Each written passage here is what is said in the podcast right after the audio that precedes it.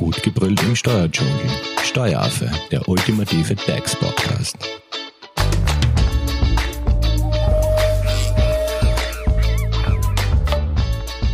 Hallo und herzlich willkommen beim Steueraffen. Aus aktuellem Anlass machen wir heute eine Podcast-Folge, in der wir die häufigsten arbeitsrechtlichen Fragen bezüglich Coronavirus für euch beantworten lassen. Zu Gast im Studio ist Magister Jessica Gahamani-Hofer. Sie ist Arbeitsrechtsexpertin bei der Hofer-Leitinger Steuerberatung. Hallo Jessica. Hallo Simone.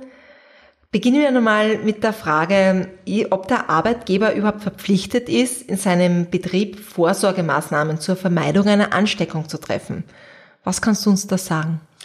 Ja, also grundsätzlich gibt es da keine besonderen Vorsorgemaßnahmen, die ich als Arbeitgeber treffen muss. Allerdings empfiehlt es sich wirklich für alle Arbeitgeber im Rahmen ihrer Fürsorgepflicht mit den Arbeitnehmern einfach darüber zu sprechen, welche Maßnahmen man jetzt einfach treffen kann, die wirklich für jede Branche und insbesondere natürlich für Branchen mit Kundenkontakt zu empfehlen sind. Das sind aber Maßnahmen wie einfach mehrmals täglich Hände waschen, Hände desinfizieren oder dass man einfach nicht in die Hand sozusagen niest oder hustet und dann eben jemand anderem die Hand schüttelt. Also so Maßnahmen, die wirklich eigentlich jeder im Moment im täglichen Leben ergreifen sollte.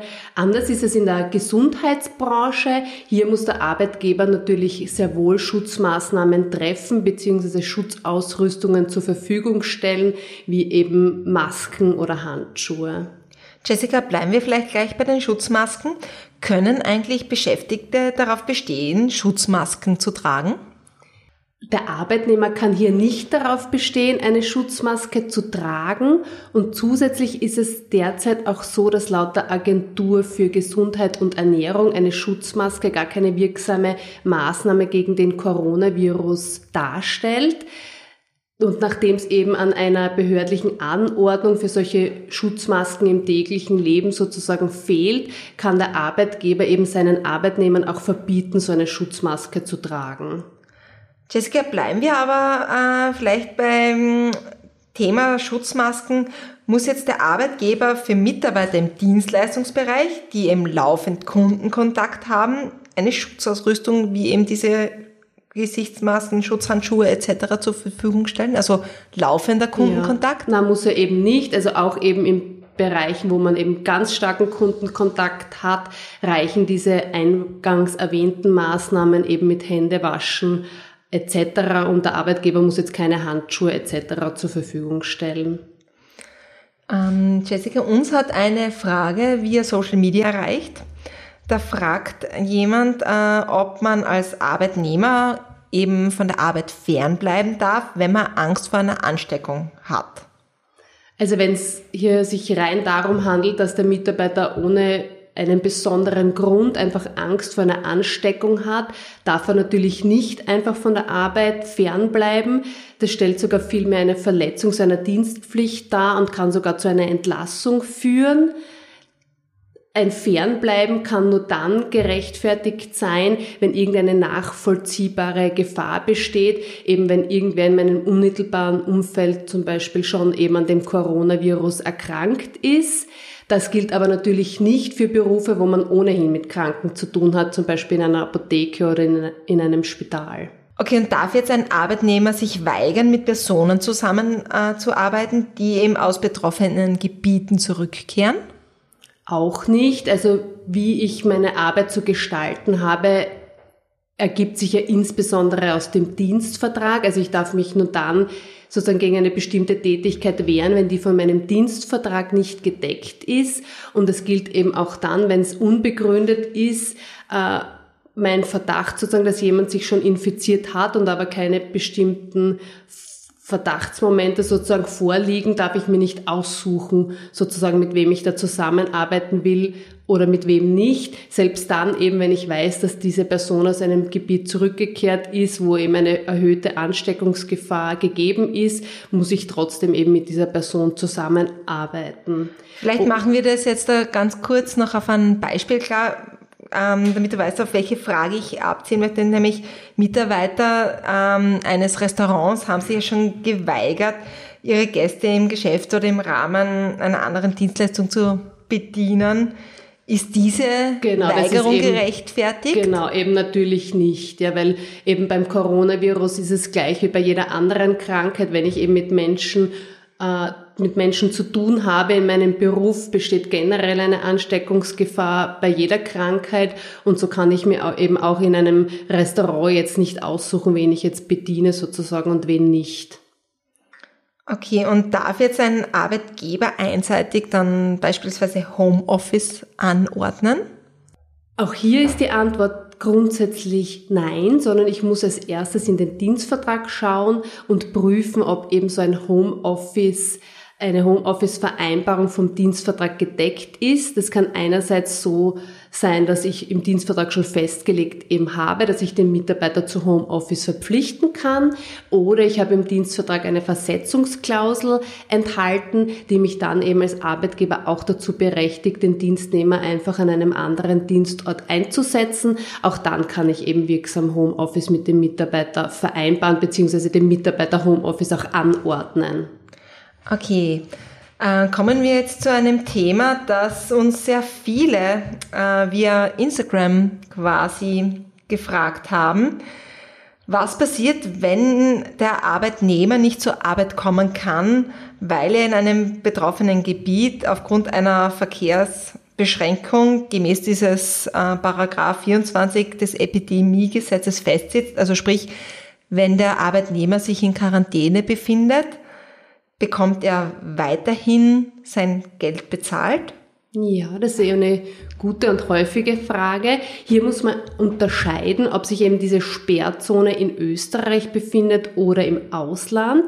Liegt diese Sperrzone eben in Österreich und komme ich eben, ohne dass ich diese Sperrzone durchkreuze eben nicht zu meinem Arbeitsplatz, habe ich jedenfalls einmal Anspruch darauf, dass mir mein Arbeitgeber das Entgelt fortzahlt und der Arbeitgeber hat wiederum einen Anspruch gegenüber dem Bund, dass er dieses fortgezahlte Entgelt und seine Sozialversicherungsbeiträge wieder rückerstattet bekommt.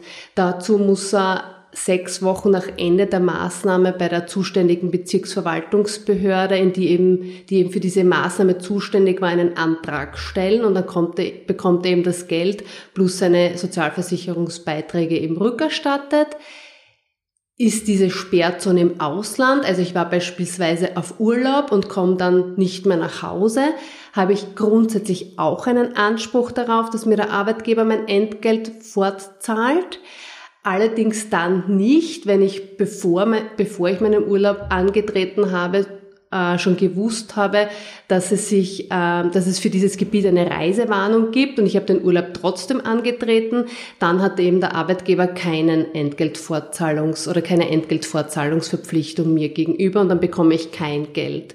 Und selbst wenn der Arbeitgeber verpflichtet ist, mir mein Geld fortzuzahlen, entfällt dieser Erstattungsanspruch durch den Bund.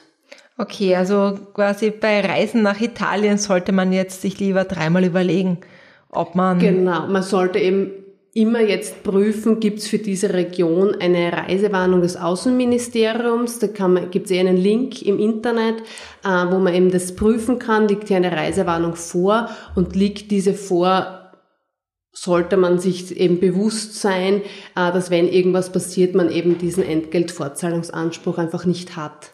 Diesen Link werden wir für euch natürlich in der Infobox reinstellen.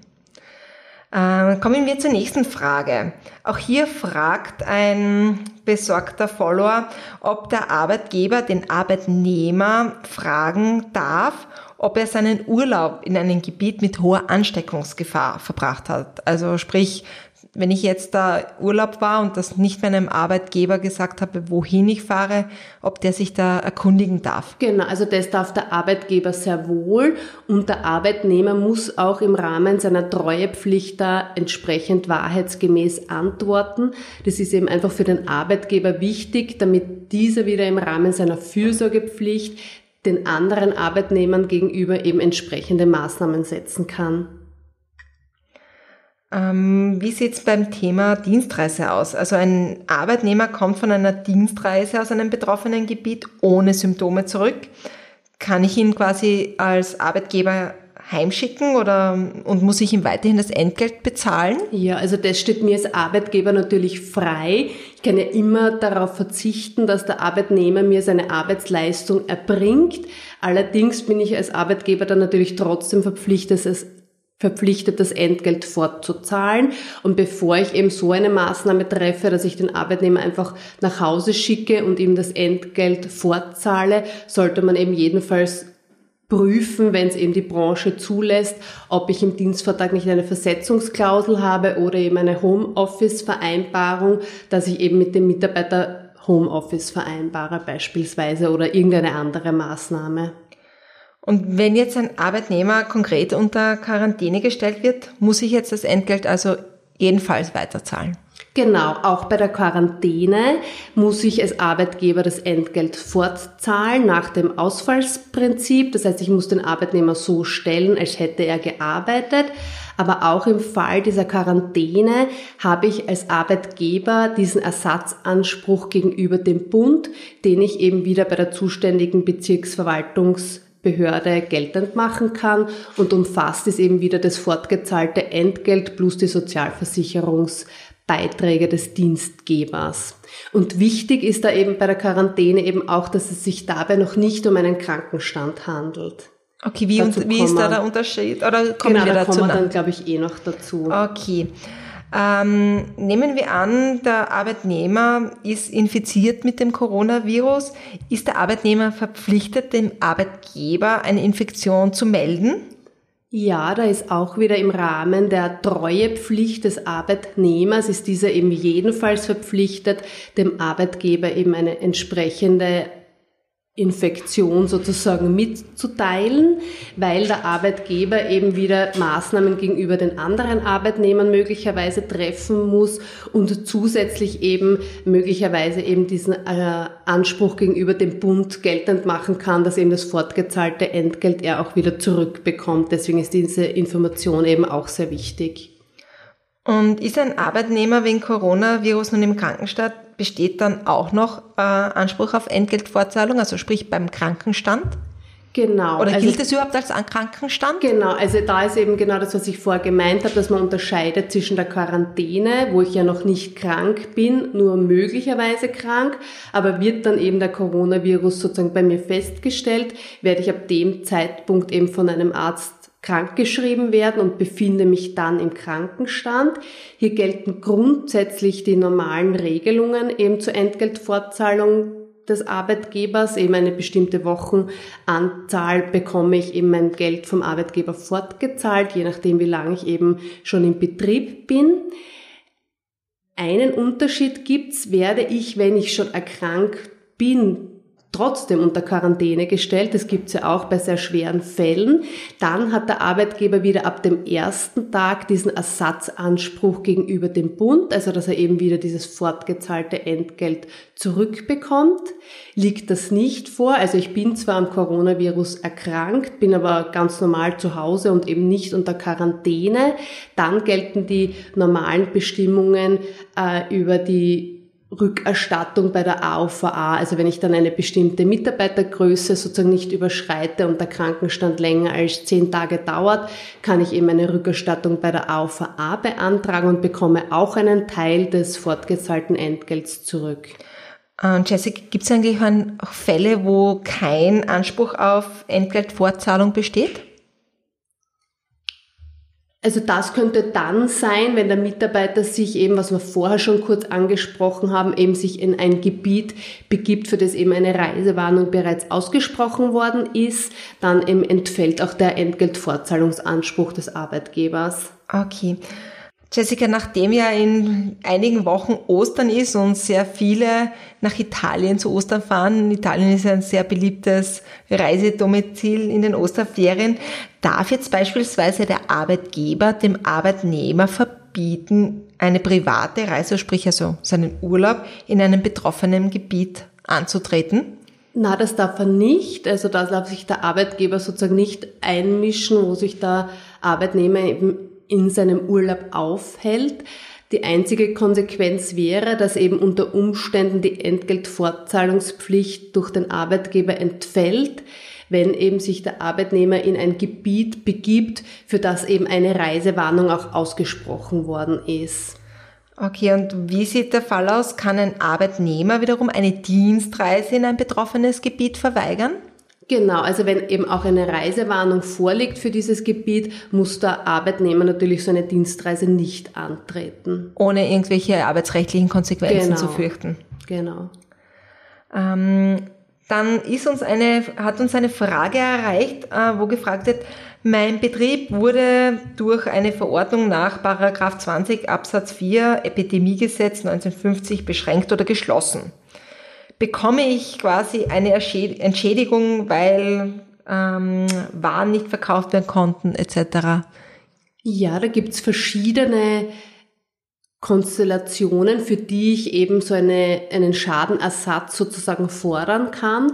Das ist einmal einmal einen, ein Schadenersatz für den entstandenen Vermögensnachteil, der mir eben dadurch entsteht, dass mein Betrieb geschlossen worden ist.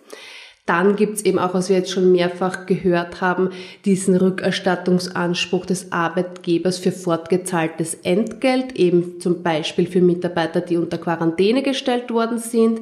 Und dann gibt's noch einen Anspruch, dass wenn mein Betrieb so behördlich desinfiziert worden ist sozusagen und dabei bestimmte Dinge beschädigt worden sind, dann habe ich da auch eben einen Anspruch, dass mir dieser Schaden ersetzt wird und zuständig ist da auch wieder die Bezirksverwaltungsbehörde. Und was kann man quasi als Unternehmer tun, wenn Mitarbeiter nicht oder nur mehr eingeschränkt eingesetzt werden können? Ja, das ist, finde ich, auch eine, eine wirklich sehr wichtige Frage, über die sich jeder Arbeitgeber, der jetzt im Moment möglicherweise noch leicht betroffen ist von diesem Coronavirus, eben er merkt schon, Teilweise kann ich vielleicht Mitarbeiter nicht mehr auslasten. Da sollte man sich jedenfalls jetzt eben schon Gedanken darüber machen, wie man darauf reagieren kann. Relativ einfache Maßnahmen sind zum Beispiel eben, dass man einfach Urlaub vereinbart, den Abbau von Zeitguthaben vereinbart, dass man schaut, dass die Mitarbeiter keine Plusstunden mehr aufbauen, sondern eher die Arbeit vielleicht anders verteilen oder auch eine Bildungskarenz, Bildungsteilzeit, Altersteilzeit. Relativ einfache Maßnahmen, die man man da auch treffen kann. Immer wieder hört man in den Medien jetzt ja auch das Wort Kurzarbeit. Das ja, vielleicht lass ja, uns da, vielleicht erklärst du uns dann kurz auch den Begriff. Ja, das ist eben jetzt nicht was, wo man jetzt so kurzfristig reagieren kann mit Kurzarbeit, weil es ein relativ langer Prozess ist, weil man hier eine Vereinbarung zwischen Wirtschaftskammer, Gewerkschaft, AMS braucht, dann Einzelvereinbarungen, Betriebsvereinbarungen. Also es ist ein relativ langer Prozess, aber es ist natürlich auch möglich und wenn man glaubt, dass das für einen passt, sollte man sich natürlich auch über die Kurzarbeit informieren, aber als sofortige Maßnahmen sind eben eher die eingangs erwähnten äh, Maßnahmen zu empfehlen. Also ein Personalabbau wäre wirklich nur das letzte Mittel. Genau, also Kurzab Kurzarbeit ist jetzt nicht wirklich Personalabbau, aber Personalabbau wäre natürlich auch denkbar. Also das wäre dann eher das Thema Kündigungen, dass man eben Mitarbeiter, wenn man jetzt sieht, ähm, in zwei Monaten werde ich sehr hohe Umsatzeinbußen haben, dann kann ich natürlich auch Mitarbeiter kündigen. Das ist auch eine Frage, die eben immer wieder kommt. Darf ich jetzt wegen dem Coronavirus eben durch meine Umsatz Einbußen Mitarbeiter auch kündigen. Und da ist es so, natürlich darf ich Mitarbeiter kündigen, weil für eine Kündigung brauche ich ja grundsätzlich ohnehin keinen Grund. Das heißt, wenn ich jetzt schon damit rechne, dass ich im nächsten Monat zwei Mitarbeiter weniger brauchen werde, dann ist natürlich auch die Kündigung ein geeignetes Instrument. Äh, und was muss ich da, auf was muss ich da achten? Bei einer Kündigung primär sollte man eben auf die auf die Fristen und auf die Termine achten. Es gibt dann natürlich auch kündigungsgeschützte Personen, aber da sollte man sich eben einfach bei seinem Berater sozusagen einfach über die entsprechenden Fristen informieren oder ob es noch zusätzliche Dinge zu beachten gibt, was eher die Ausnahme aber darstellt. Und sagen wir so, es kommt eben zu betrieblichen Einschränkungen und die Arbeitgeber müssen sich von gewissen Mitarbeitern trennen, sprich kündigen. Gibt es da auch sowas wie eine Entschädigung, also wenn man Mitarbeiter entlassen muss? Genau, also für, wenn man Mitarbeiter kündigt, dann gibt es keine Entschädigungen. Also da ist kein, nichts keine, vorgesehen. Genau, gibt es nichts, nichts vorgesehen. Ähm, und eine Frage hätte ich noch, besteht beispielsweise bei Lieferausfällen eine Entgeltvorzahlungspflicht des Arbeitgebers? Ja, also das ist Eindeutig also, ja. Also immer wenn der Arbeitgeber seine Mitarbeiter nicht auslasten kann und es einfach betriebliche Gründe hat, ähm, dann hat der Arbeitnehmer immer seinen Anspruch auf Entgeltfortzahlung. Also da müsste ich ebenfalls wieder zu anderen Maßnahmen, eben zum Vereinbarung einer Teilzeit etc. ergreifen und kann eben nicht nur, weil ich jetzt weniger Arbeit habe, einfach den Mitarbeiter zum Beispiel weniger bezahlen. Das funktioniert eben nicht. Alles klar. Ich glaube, damit haben wir so ziemlich alle arbeitsrechtlichen Fragen im Zusammenhang mit dem Coronavirus ganz gut abdecken und beantworten können. Jessica, sollten dennoch Fragen offen geblieben sein, wie kann man dich erreichen? Am besten per E-Mail unter graz.hoferleitinger.at. Perfekt. Natürlich, äh, liebe Hörerinnen und Hörer, könnt ihr uns auch über unsere Social-Media-Kanäle erreichen. Am besten hinterlässt ihr uns einen Kommentar bei den Blogposts oder könnt uns natürlich auch per Mail kontaktieren unter hello at steueraffe.at. Weiters würden wir uns sehr freuen, wenn ihr uns eine Bewertung hinterlässt und natürlich unsere Kanäle abonniert. Dankeschön fürs Zuhören. Tschüss. Danke. Tschüss. Das war Steueraffe. Gut gebrüllt im Steuerdschungel. Jetzt abonnieren auf iTunes, Soundcloud und Spotify. Ihr wollt noch mehr zum Thema Steuern wissen? Dann geht auf www.steueraffe.at.